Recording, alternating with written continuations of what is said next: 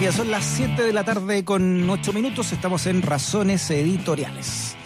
Vamos con nuestra siguiente entrevista. Fíjate que un grupo de chilenos que viven en el extranjero presentó un recurso de protección ante la Corte de Apelaciones.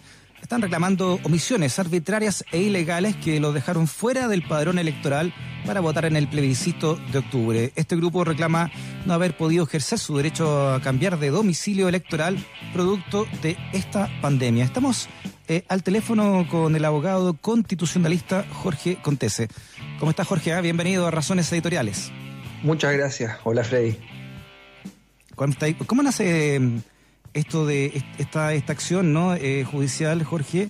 ¿Y, cuáles serían esas omisiones arbitrarias e ilegales que lo habrían dejado fuera del proceso? Esto eh, surge porque, digamos, fuera de Chile existen distintas organizaciones de chilenos y chilenas que están por diversas razones viviendo fuera. Eh, y entonces ellos se dieron cuenta que se, venía el plazo del 6 de junio, que es el plazo eh, que establece la ley, para la gente que quiera cambiar su domicilio electoral, hacer ese trámite ante el servicio electoral. Como viene el plebiscito en octubre, la ley establece que en un periodo de 140 días, dice, antes de esa elección, que es el 6 de junio, usted tiene que hacer su actualización de datos electorales. Si se cambió de domicilio, que es el caso de mucha gente que está fuera, entonces tiene que hacer ese trámite antes del 6 de junio. ¿Cómo se hace? Ante el consulado. Eso dice la ley del CERVEL. ¿Y qué pasó? Que producto de la pandemia, los consulados en todas partes del mundo prácticamente tuvieron que cerrar por razones sanitarias, obviamente. Eh, y entonces las personas empezaron a contactar a los consulados para decir eh, cómo lo hacemos para poder obtener la clave única, que es el mecanismo que se establece en Chile para poder hacer este trámite. Y al menos un consulado respondió y dijo, mire, como no, como los consulados, como el consulado está cerrado, usted lo puede hacer online si manda tales documentos y tal información y así usted obtiene esta clave y puede actualizar su domicilio electoral. Y un, poca gente pudo hacer eso y después el registro civil, el CERVEL y los consulados simplemente dejaron de contestar las solicitudes que las personas hacían para poder hacer este trámite cinco, dos, un día antes de que se venciera el plazo del 6 de junio, sin que hubiese respuesta. O sea, la omisión ahí fue que las, los órganos competentes y, responsables de hacer estos trámites simplemente no estaban respondiendo a las solicitudes que hacían decenas de personas alrededor de, de todo el mundo. Ya. ¿Cuántos chilenos están, votando más o menos, Jorge, en el exterior o cuántos podrían realmente inscribirse en esta votación? Bueno, es, una pregunta que no se sabe exactamente porque el recurso representa a 16 personas en, distintas en distintas partes, eh, pero no sabemos exactamente cuánta gente puede estar en esa situación. Eh, sabemos que el registro, el, perdón, el servicio electoral recibió 3.000 solicitudes desde el extranjero de cambio de domicilio pero esas son las que procesaron.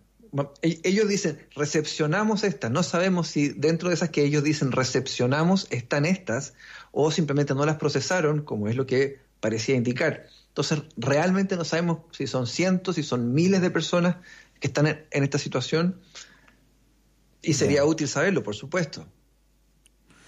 porque la ley, ¿qué es lo que dice? Eh, ¿qué, tipo de chilenos y chilenas están capacitados o son eh, legalmente aptos para votar en una elección?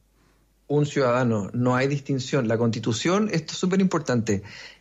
se hizo una modificación constitucional hace no mucho, hace algunos años, donde se dispuso ahí que los extranjeros, perdón, los chilenos que viven en el extranjero tienen eh, el mismo derecho de sufragio que tiene un, chileno o una chilena que vive en Chile. No hay distinción. La única distinción que es importante es respecto de cómo haces el trámite. Tienes que ir a un consulado para hacer este trámite, ¿verdad?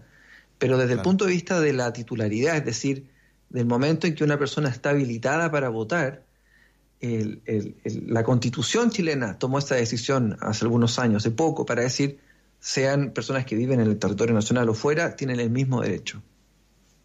Ya, pero tiene que tener una residencia establecida en el lugar donde va a votar. Claro, lo que hacen en el fondo es que tú dices, mire, yo vivo en tal parte, fuera de Chile, y me acerco al consulado para decirle a la gente, yo vivo acá, por lo tanto, por favor, inscríbame em, en, la circunscripción equivalente a este territorio extranjero. el trámite es sencillo, esto no es, mm. no estamos pidiendo una cosa que sea extravagante o algo que estemos como innovando, esto está establecido en la ley, eh, el registro civil estaba respondiendo esto porque sabían que era su responsabilidad y entendemos que las circunstancias son difíciles para todo el mundo, incluidos los consulados, incluidos los servicios públicos en Chile, pero el argumento que nosotros presentamos a la Corte es que entendiendo la dificultad con la que estamos todos operando en este contexto completamente excepcional, bueno, eso no puede significar que el derecho fundamental de una persona a participar en una votación, el derecho político probablemente más importante, quede lesionado y esa persona simplemente quede sin votar. El director del, servicio electoral, yo creo que en un acto de intentar solucionar o escuchar a la gente, le envió al menos a una persona un mail diciendo lo lamento mucho, estamos esperando del registro civil que no, que no arregle este problema y no lo hacen. Bueno, eso lo que nosotros sostenemos es que no es una respuesta que está a la altura de los deberes de los órganos del Estado, por supuesto. Y, esta, esta acción, ¿no? Esta, este recurso de protección que ustedes ponen ante la Corte de Apelaciones, eh, ¿quién, ¿contra quién va? ¿Qué organismo del Estado? contra el servicio electoral, que es el encargado de organizar los padrones, ¿verdad? El padrón para personas que están en Chile y para las personas que están fuera, que es lo que están haciendo en este momento, además el encargado de velar por, evidentemente, las elecciones.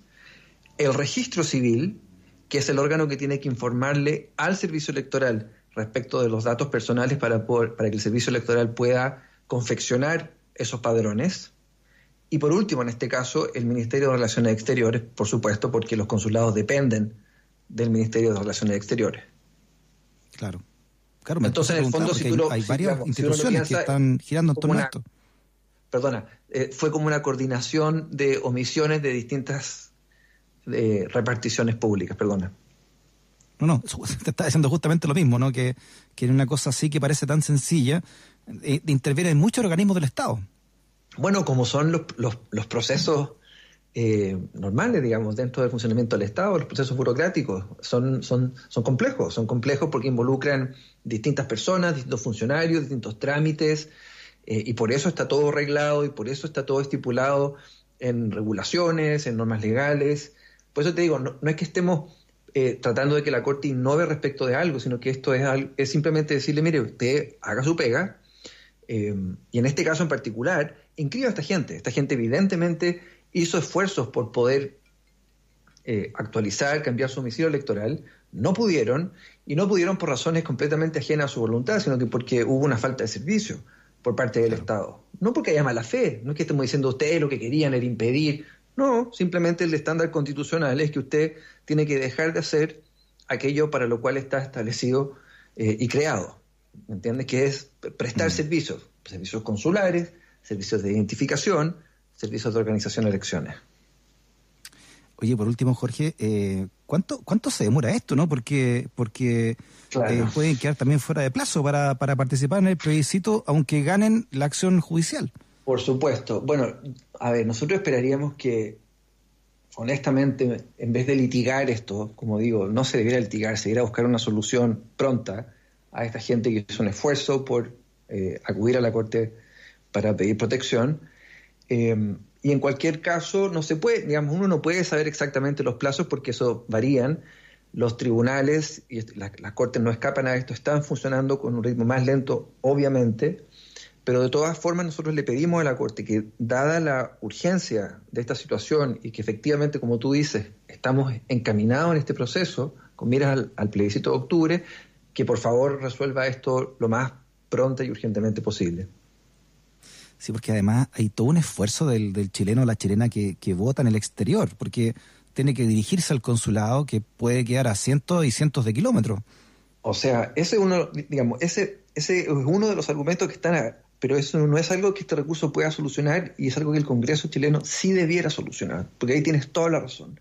O sea, nosotros tenemos un nivel de, sobre todo la gente que está en países con, con, con más conectividad, por así decirlo, tecnológica, digo, se pueden hacer trámites seguros vía online, y esto lo estamos viviendo hoy día con la pandemia, lo sabemos, ¿verdad? Eh, hay gente que tiene que desplazarse, pero mucho, y eso genera una situación de discriminación respecto de una persona en Chile o de una, persona que viene del extranjero, pero en la misma ciudad, en un consulado, que debiera corregirse. No debiera ser así. No debiera ser que porque tú vives en una ciudad grande, entonces tienes más posibilidades de ejercer un derecho constitucional. Muy bien, el, abogado, también profesor de la Universidad de Rutgers en Estados Unidos, Jorge Contese. Jorge, un abrazo grande, ¿eh? que esté muy bien. Para ti, gracias Fe, que estés bien. Chao. Estamos en pie gracias a nuestras razones editoriales. 94.5 USACH, la radio de un mundo que cambia.